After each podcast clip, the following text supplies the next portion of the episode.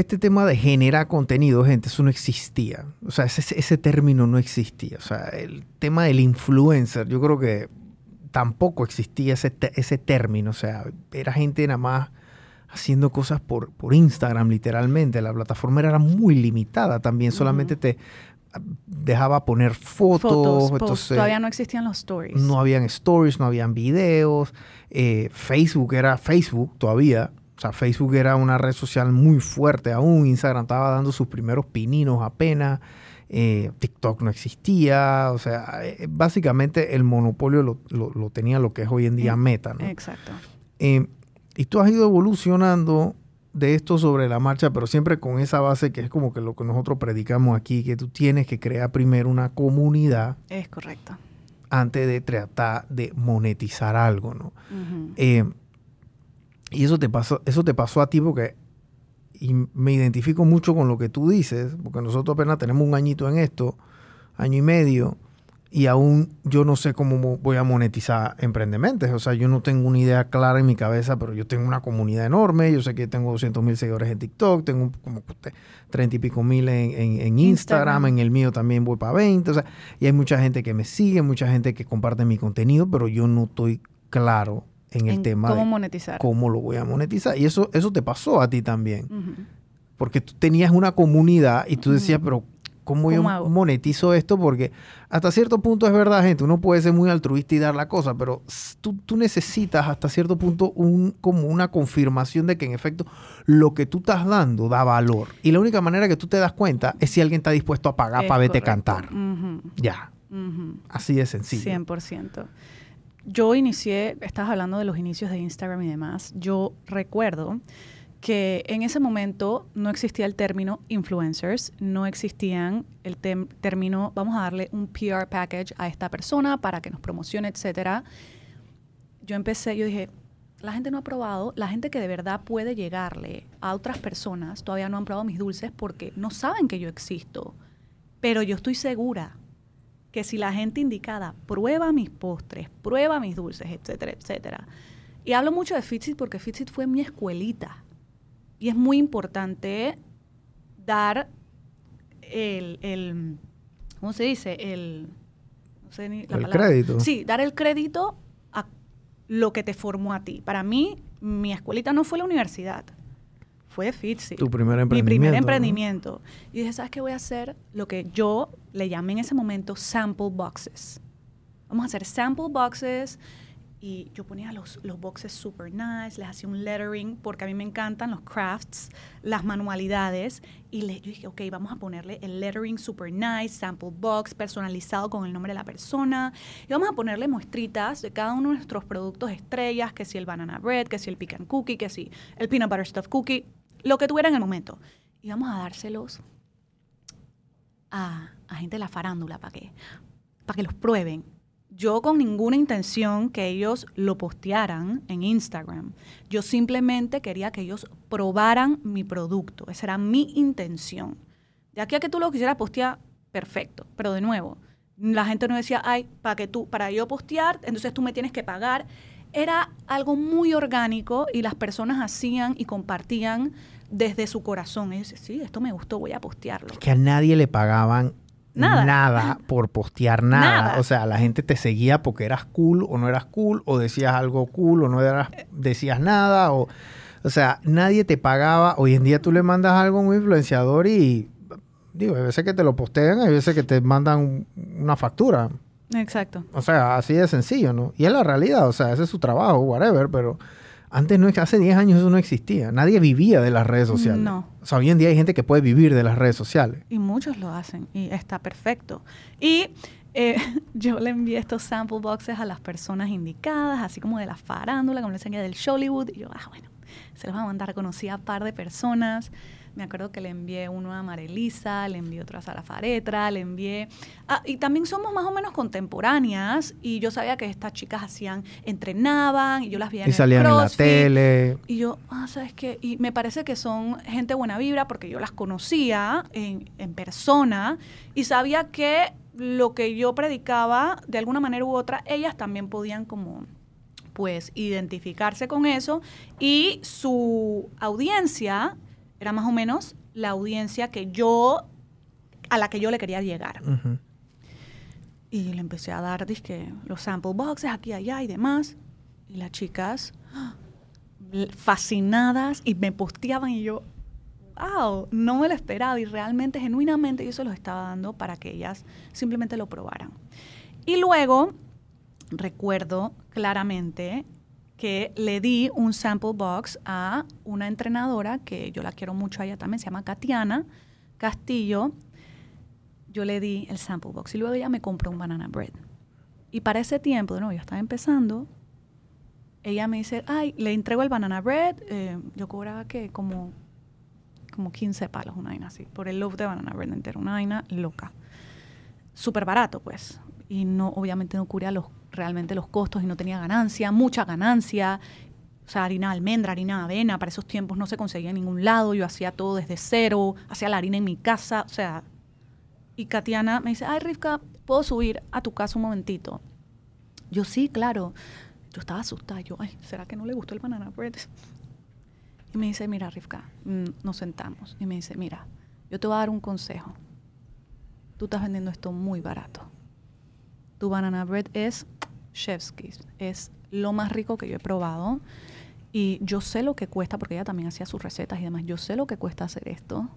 Y tú no le estás sacando nada de ganancia. El momento que tú quieras subir tus precios, Te va a costar. te va a costar. Así que yo te recomiendo, ahora que estás empezando, subas tus precios porque lo que tú estás haciendo vale. Y vale mucho más de lo que tú estás cobrando. Tienes que empezar a sacarle tu ganancia a esto que tú estás vendiendo. Claro. Y yo, ¡ah! el mejor consejo. Qué buen consejo ever. de Katiana. Demasiado buen consejo. Y te digo, yo creo que your vibe attracts your tribe. Y eso en español es como tu vibra atrae a tu tribu, atrae a las personas indicadas en tu vida. Y las personas veían que yo hacía las cosas de buena fe, pero también se daban cuenta que había cuervos alrededor que querían aprovecharse. Y personas como Katiana, personas que están dispuestas a ser honestas contigo y te dicen, lo que estás haciendo está bien, del, está bien, pero no del todo bien porque podrías estar haciendo algo mejor. Y personas que estén dispuestas a señalar aquello que tú deberías mejorar y no te lo tomes personal. Si yo tengo que mejorar algo, yo te voy a decir, oye, tienes toda la razón. Ujú. Dímelo de la manera correcta, indicada, crítica, constructiva. No me lo digas para destruirme, dímelo para construirme, para elevarme. Y ella me dijo, Rivka, ah, te recomiendo que hagas esto, está genial, pero, pero así te vas a ir a la shit en nada. Yo, tienes razón. Y ahí em- en- inicié con el precio que era, sacándole la ganancia, sacándole mi mano de obra. Como no tenía mucho overhead, no tenía que pagarlo. Estabas haciendo el costeo como Dios manda, ¿no? Ajá. Que eso es algo que uno aprende sobre la marcha, especialmente en producción de, de alimentos. de alimentos. Y así fue como, como empezamos con el tema de los influencers, dando las cositas así gratis. Y crecimos en un momento que teníamos un first movers advantage. Éramos los primeros en el mercado, éramos los primeros y teníamos que agarrar eso como una ventaja. Y luego teníamos, yo tenía, mi parte favorita no es la administrativa, mi parte favorita es la parte creativa. Y mi talón de Aquiles es la parte administrativa, la parte contable, porque me da pereza, pero la tengo que hacer. Ujú. Y yo la dejaba para después, después, después en Fitsit, pero ahora en Mindful Training no es así. Ya tengo todo listo, tengo mi declaración de renta, hago mi vaina. Yo te dije, hey, soy toda una businesswoman porque tengo que hacerlo así, porque de lo contrario vivo con ansiedad, vivo con estrés. Y son cosas tediosas que tengo que hacer mes a mes, pero las voy a hacer. Sí, que si tú no manejas tu número, alguien te los va a manejar. Es correcto. Y alguien te va a ya, manejar la chequera. yo digo, ¿sabes qué? Yo no, mi fuerte, Hace un dólar para ti y dos para él. mi fuerte no es lo contable, pero yo estoy clara de todos mis números y yo tengo mi contador que él me hace todos mis, mis, mis balances. Y perfecto. Yo no lo hago, pero le pago a otra persona para que me lo haga y esté bien. ¿Me explico? Claro. Y ya no tengo ese estrés yo. Sí. Pero lo puedo hacer ahora. Antes no lo podía hacer. Porque no tenía el capital, obvio.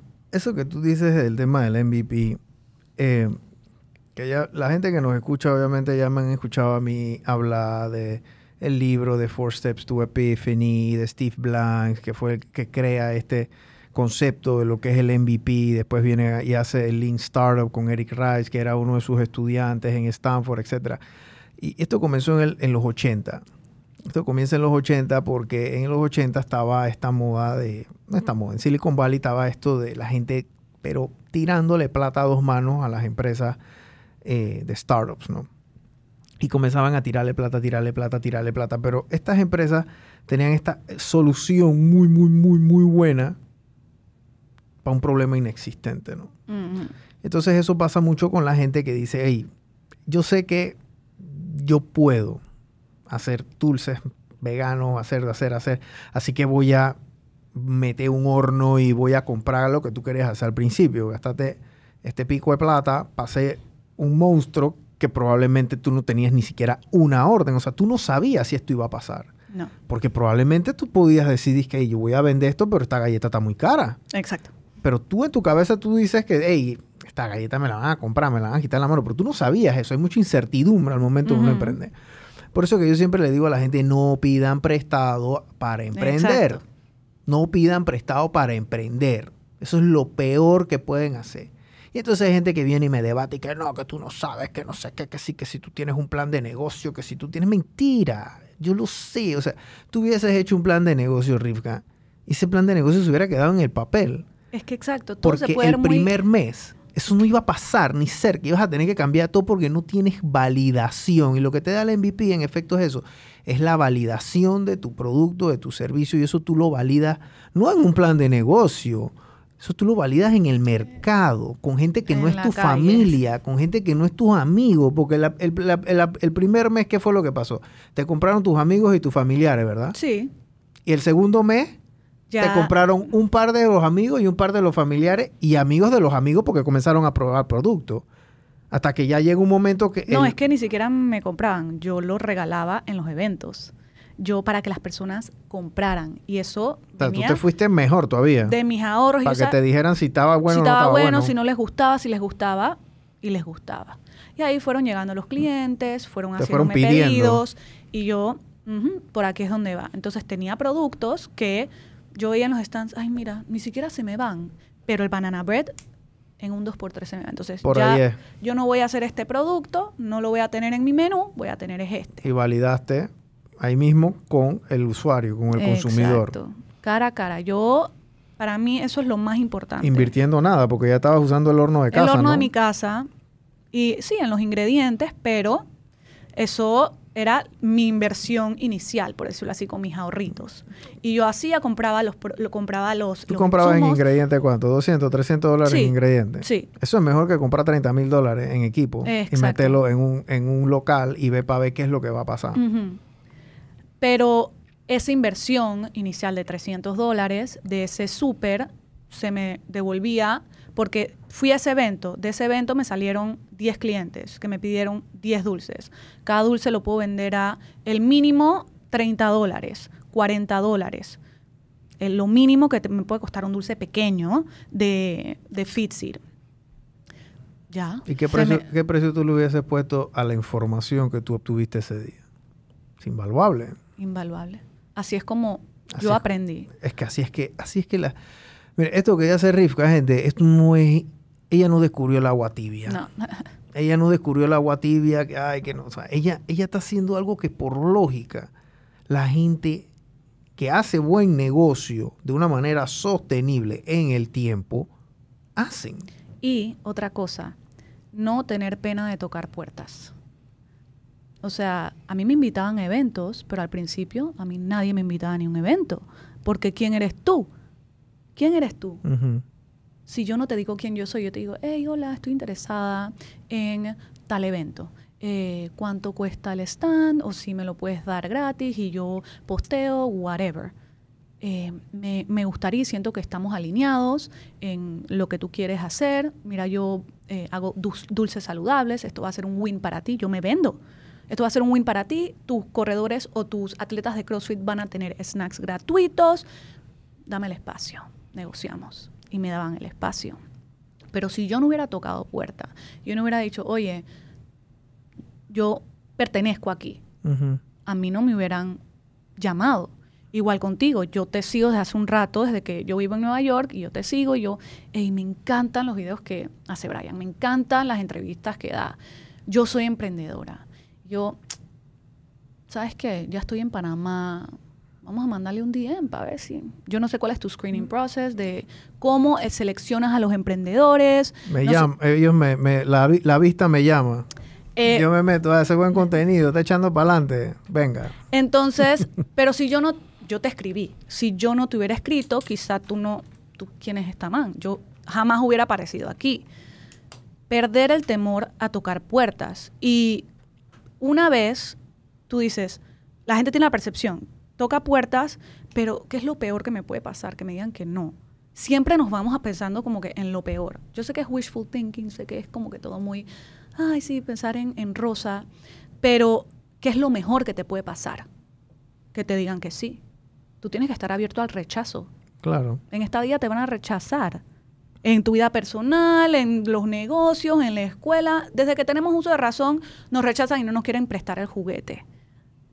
Tenemos que crear ese callo, esa coraza, para aprender a recibir el rechazo. Sí, pero ¿qué es lo mejor que me puede pasar? Que me diga que sí y aparezco en el podcast y puedo compartir mi historia y Claro. quizá alguien se pueda identificar y digo algo que le resuene a alguien y así vamos creciendo comuni- como comunidad emprendedora panameña, creo yo. Tú, tú, el tema del- de la cabeza, yo te digo que yo, a mí me resuena mucho eso porque yo, yo, yo toda la vida he tenido, a mí toda la vida, yo no hago ejercicio, dije, porque a mí, o sea, tú digo, yo entrené triatlón muchos años, me gustaba competir. Y era una relación con la competencia, no era una relación, dije, bueno, es que a mí me, me gusta nadar, bueno, sí me gustaba nadar, me gustaba pedalear, pero me gustaba era competir, pues a mí me gustaba dije, ganarle a mis amigos y cosas así, o sea, e- eso era lo que a mí me gustaba del triatlón. Eh, y bueno, ya después me salgo del tri porque obviamente me consume demasiado tiempo. Y, pero hasta cierto punto yo también entrenaba porque a mí me gustaba comer. O sea, yo hacía ejercicio. Esos memes que dicen ni que no, que yo hago ejercicio para comer. O sea, ese soy yo. Pues, o sea, yo hago ejercicio y dije, bueno, pa- para comer. Pues, o sea, me gusta comer mis porquerías. Pero eso ya un tiempo llega que el, el ejercicio yo lo volvía como un estrés Mm, ¿Por qué? Porque yo necesitaba hacer ejercicio para yo sentir que podía comer. Tener ese y- premio. Eh, sí, y entonces era como una relación agua y aceite porque hacía una cosa bien, pasé otra mal, y entonces después si no hacía esta bien, hasta que, o sea, era, eh, eh, eh, es un desorden literal al punto de que a mí me costaba era, digo, y ya, ya no lo veo así, y a medida que no lo fui viendo así, obviamente bajo de estrés y comienzo a perdí como 25 libras, inclusive los primeros episodios que ustedes me ven a mí aquí en Emprendemente, yo, yo pesaba como 20, 30 libras más.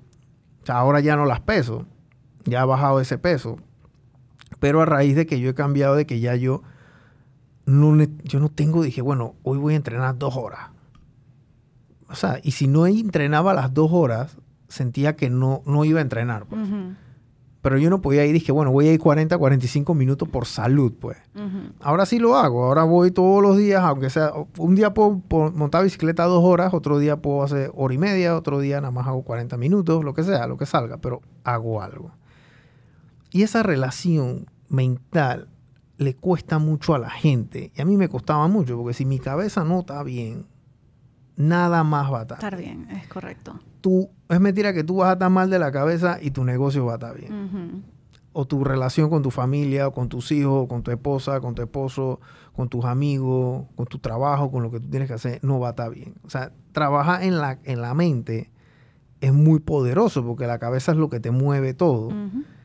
Y esa, esa capacidad de, de- de uno trabajar en su cabeza, en- eh, ir a terapia o lo que sea que la gente haga, uno no se da cuenta del potencial del que uno es capaz porque uno no se ayuda uno mismo. Y aquí vino Gaby, eh, que es mi, mi barbera, y ella me decía, yo comencé a trabajar en mi proceso físico. Entonces yo me pompié, yo estoy fit, yo entrenaba durísimo, estaba mega fit, pero mi cabeza estaba otro por lugar. otro lado. Entonces yo no podía, yo, yo era- eh, ten- tiene que ser, No era sostenible. no era sostenible, tiene que- que ser al revés. Y yo creo que mucho de lo que tú estás haciendo con tus babes, con tus usuarias, con, con, con, la gente que te sigue, con tu comunidad, es que, o sea, lo físico obviamente importa, pero yo creo que lo mental aporta más al físico que el físico a lo mental. Yo no sé si eso hace sentido. Es correcto. Nosotros en Mindful Training buscamos, es un tema que se llama, bueno, es un, sí, un, un tema que se llama la neutralidad corporal.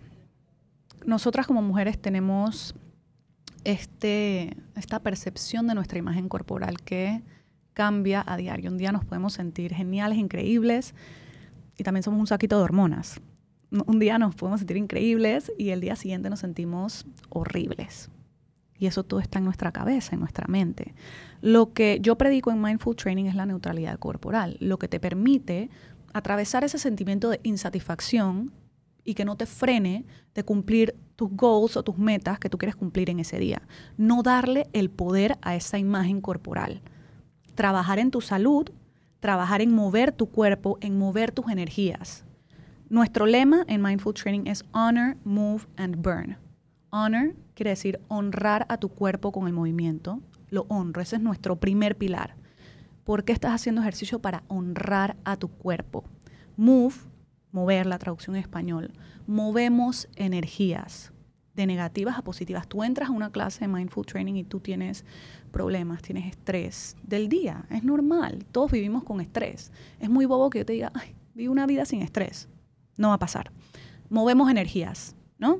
Y quemamos calorías y mala vibra en el proceso. Y tú botas y sueltas todo eso que te está envenenando para salir recargada. Desconectamos para conectar. Conectas con tu intuición, conectas con tu intención, conectas con lo que quieres y con lo que puedes llegar a ser. Tienes esa claridad mental, que es exactamente lo que tú estás diciendo, que sí, ya, yo antes lo hacía porque quería comer, pero ahora lo haces porque estás, porque quieres estar saludable y no te das palo porque un día no lo hiciste de manera perfecta. Igual nosotros en Mindful Training, yo te digo, hay etapas en la vida, hay etapas en donde vas a poder hacer cinco días a la semana y está bien, y hay etapas en las cuales puedes hacer tres o dos veces a la semana y está bien, pero no abandones ese honrar a tu cuerpo porque un día, qué sé yo, o una semana tuviste tan ocupada en el trabajo que no pudiste em, ir a entrenar. Está esta teoría de las cucharas, que todos tenemos 10 cucharas en el día. No sé si las has escuchado. Tienes 10 cucharas en, el día y esas cucharas representan como la energía. Para unas personas, levantarse de la cama, esto lo usan mucho para las personas que tienen enfermedades crónicas. Para tú levantarte de la cama, a mí me toma una cuchara de energía. Pero a las personas con enfermedades crónicas o personas que tienen tres hijos, les toma tres cucharas levantarse de la cama, ¿no? Y alocar esa energía a las cosas que son tu prioridad es importante. Para mí, mi prioridad es mi negocio, mi relación con mi esposo, mi relación con mi familia, mi relación con mis babes, entrenar, cuidar mi mente. Y yo aloco mi energía I allocated según las, no sé si esa es la traducción, alocar. Colocar. Colocar, eso. Entonces yo coloco mi energía en las cucharas, según mi estilo de vida, mi realidad, etc. Pero tu realidad no es la misma que la mía. Si yo te digo, tú tienes que hacer ejercicio dos horas al día, porque si no haces y muchos entrenadores o muchas personas les gusta utilizar este tipo de tough love a la hora de cualquier cosa. Pero yo te puedo dar tough love, pero te lo puedo eh, dar de una manera diferente. Claro, yo quiero que tú entrenes, yo quiero que tú honres a tu cuerpo, yo quiero que tú tengas ese compromiso contigo misma, pero vamos a ver tu energía en qué está, en qué la quieres colocar. ¿Cuál es tu prioridad? ¿Tu prioridad son tus hijos? Perfecto.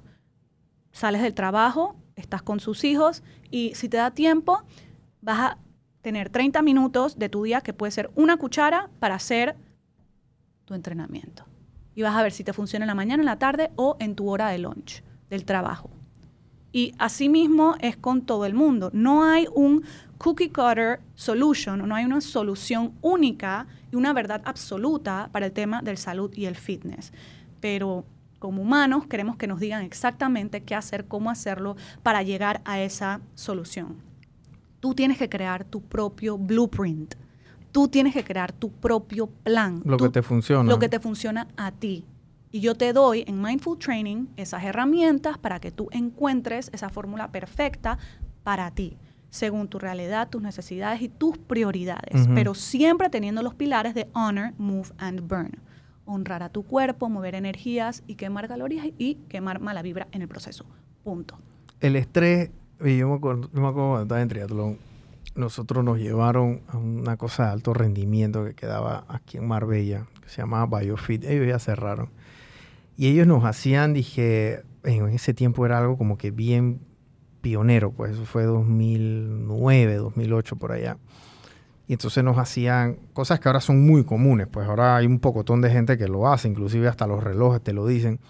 Eh, sacaban el VO2 max, el porcentaje, digo, tu porcentaje de grasa, todo lo sacan, pero te sacaban el, eh, tus zonas de entrenamiento, cuando tú quemas grasa, tus niveles de estrés, tu edad biológica.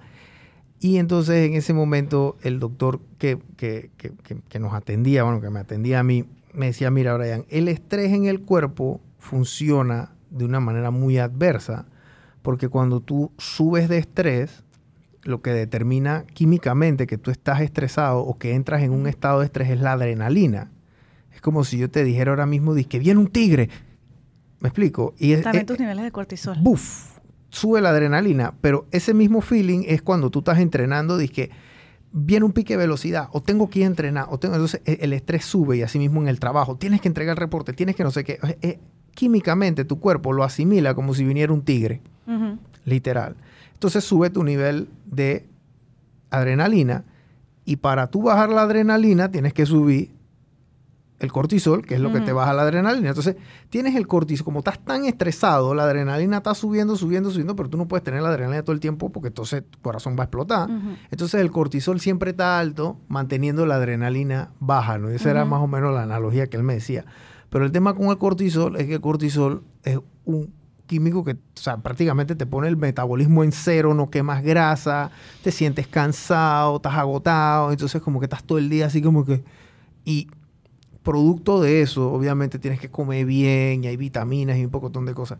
Pero el que controle sus niveles de estrés, controla mucho cómo se va a sentir, cómo piensa, y ya el ejercicio llega un momento que no puede estresarte, porque si el ejercicio te estresa, entonces estás prácticamente, la cura es peor que, la enfermedad, ¿no? Es contraproducente. Y el estrés es algo probablemente si usted, tiene, si usted, si usted está escuchándonos y tiene abajo de 25 años, usted no le va a importar eso. Usted va a pensar, hey, el ¿qué es eso? Pero a medida, y digo yo que abajo de los 25 años, porque ahora yo estoy viendo que hay niños, chiquillos y chiquillas de 14, 15, 16 años que tienen unos niveles de estrés astronómicos, producto del tema de las redes sociales y la aceptación y el bullying y todas estas cosas. Entonces, eh, es más, retiro lo dicho, porque hay veces que el estrés que yo sentía a los 15 años no es, el, no es ni cerca de lo que posiblemente está sintiendo un pelado de los 15 años hoy en día. Y asimismo un pelado de 25 años. El estrés que yo comencé a sentir cuando yo entré en la vida laboral ya de alto rendimiento, digámoslo de esa forma, era otro. Y trabajé en la mente y el producto que tú entregas, especialmente a las mujeres que tienen otro grupo de estrés no solamente el, que va a tener un hombre, porque el hombre va a tener otro grupo de estrés también, pero esa aceptación, que si tu cuerpo, las hormonas, o sea, las mujeres después de los 40 años ya el nivel hormonal cambia, el cuerpo de la mujer cambia, el cuerpo del hombre cambia. Y entonces eh, uno tiene que ir asimilando eso de una manera y hacer ejercicio es salud. Es correcto. Que te nivela y te estrés, como que te, te, balancea balancea todo, ¿no? Entonces uno no llega al exceso, dije, bueno, voy a hacer esto al máximo para después dije, bueno, voy a,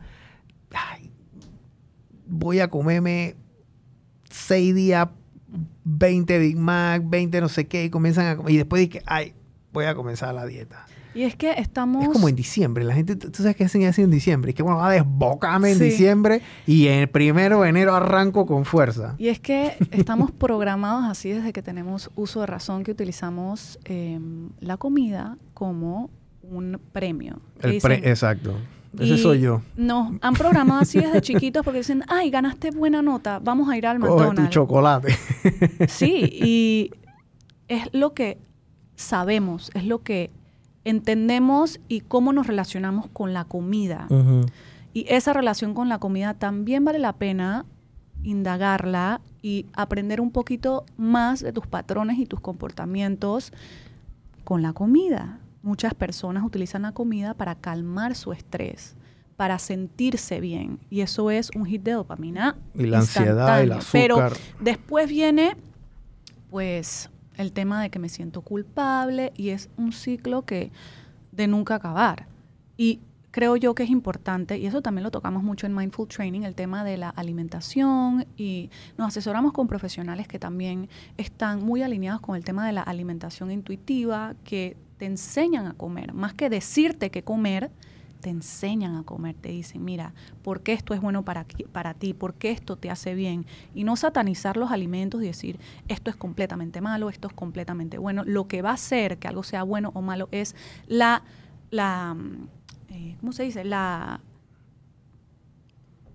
la, relación que tengo. No, no, no, la, la, lo mucho que tú hagas algo, como el hábito que tú creas con algo. Si yo como ensalada todo el tiempo, ok, pero no es sostenible, eh. estoy hablando de mi persona, no es sostenible para mí, porque a mí me encanta una pizza, me encanta la hamburguesa, me encanta el helado. Eso no va a ser sostenible para mí, entonces ya yo no satanizo una pizza, un helado, si me lo como una o dos veces a la semana, no pasa nada. Que tú te comas una vez a la semana eso, dos veces a la semana eso, ¿eso te va a hacer menos o más healthy? No. Es la consistencia de los hábitos que tú creas y que tú tienes lo que va a hacer la diferencia. Esto es en la cabeza, porque, o sea, genuinamente, gente, o sea, si, si les da el antojo, ustedes no les, ustedes no, no les va a pasar nada si no es que se comen esa paleta o ese helado, o sea, pero en tu cabeza tú, tú sientes que tú lo necesitas, pues, o sea, como que es un, es un sentimiento de, de, impotencia porque tú dices, en verdad no lo necesito, pero aquí estoy, ¿no?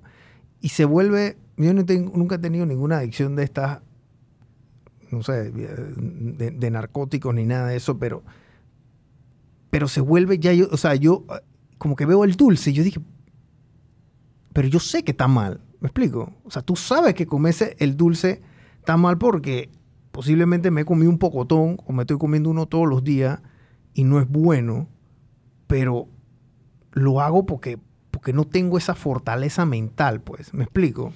Y creo yo que en mi caso, y como porque yo también sufrí de un TCA, un trastorno de la conducta alimentaria, quitarle ese poder a la comida, ¿me entiendes? Y es y en el proceso de recuperación muchas veces te dicen tienes que comer las comidas que tú sientes ansiedad. Yo no soy profesional en el tema de los TCAs, estoy hablando desde mi experiencia con las em, nutricionistas que yo he trabajado y con la lectura extensa que yo he hecho en el tema.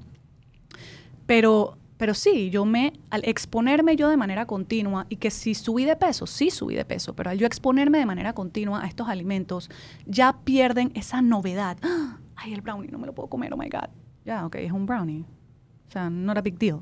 Claro. Y eso es parte del proceso de recuperación. Lo que a mí me funcionó fue exponerme a esos alimentos que yo satanizaba y que no puedo comer y yo tengo fuerza de voluntad. La fuerza de voluntad te va a llegar hasta cierto punto. Esa fuerza de voluntad no, o sea, tiene un tope. Ya ahí cuando se acaba esa fuerza de voluntad es que tú caes y no te comes una pizza, te comes una caja entera. ¿Eh? Sí. Entonces es cuestión de el balance. Y todo el mundo hablando así, el balance, el balance. Pero es, realmente es dejar de dar el poder a la comida y tener un balance en este espacio y aprender que esa pizza va a estar ahí. No te preocupes, te la puedes comer, no se va a ir a ningún lado, tranquilo. ¿Ves? Ese es la como el consejo que yo le doy a las personas que también están como que en esta relación tóxica con la comida. Que sí, trabaja en la cabeza de uno, gente, especialmente la gente que está comenzando su negocio, que está emprendiendo, los niveles de estrés que ustedes creían que ustedes estaban estresados. O sea, si ustedes creían que ustedes estaban estresados antes de comenzar su negocio, ustedes no estaban estresados. No.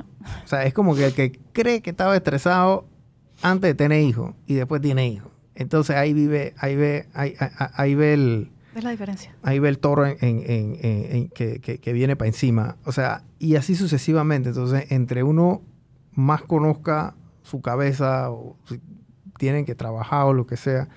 Y es un proceso un poquito complicado porque yo no soy un experto, pero yo sí sabía que podía mejorar.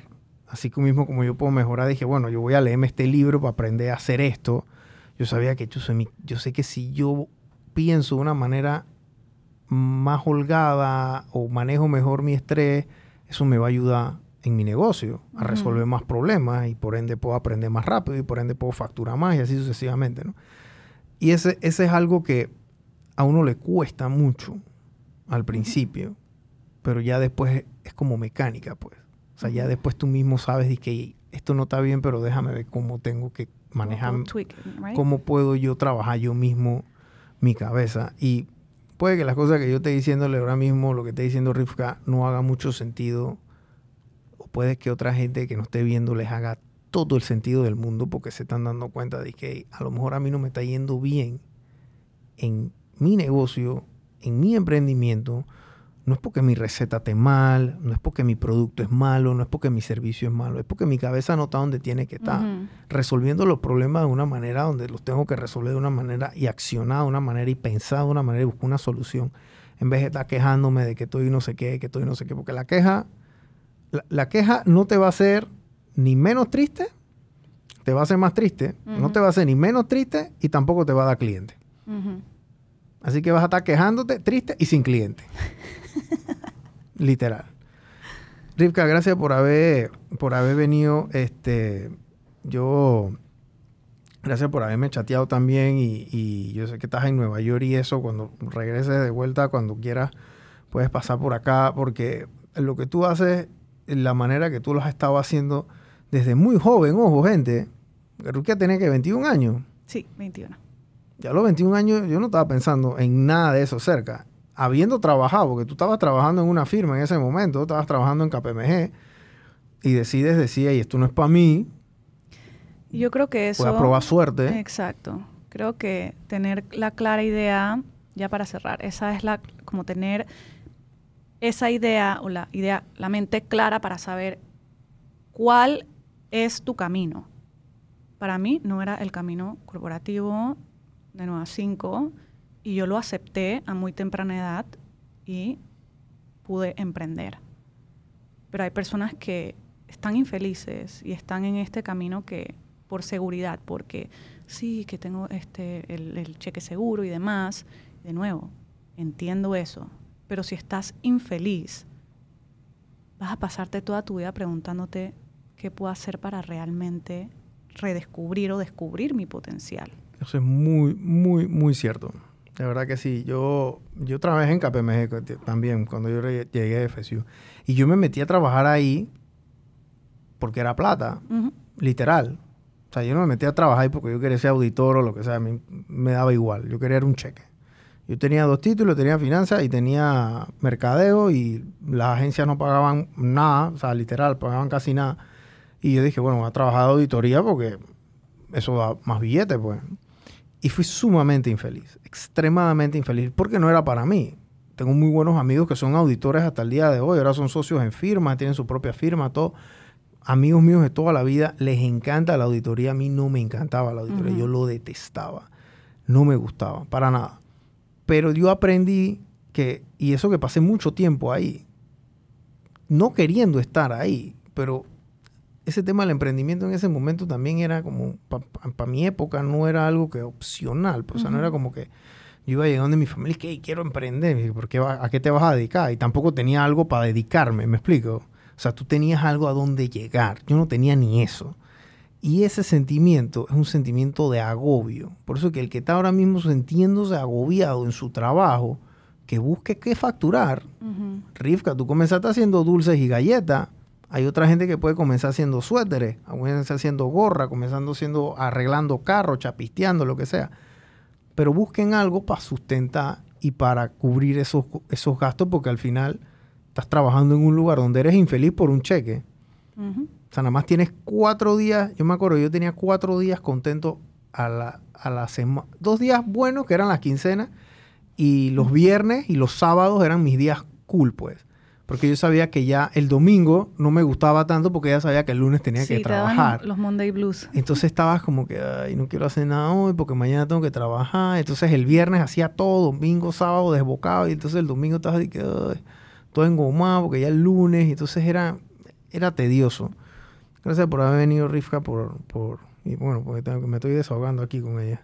Este, síganla en sus redes sociales. ¿Cuáles son? Arroba Rivka Z, R-I-V-C-A-Z y arroba Mindful Training. Y tu página web mindfultrainingco.com. com. Este, ahí lo vamos a poner abajo, síganla y entonces sigan su contenido, compártanlo también. Seguramente hay mucha gente que nos ve que ya la sigue. Muchas gracias, Rifka. Gracias a ti. Chao.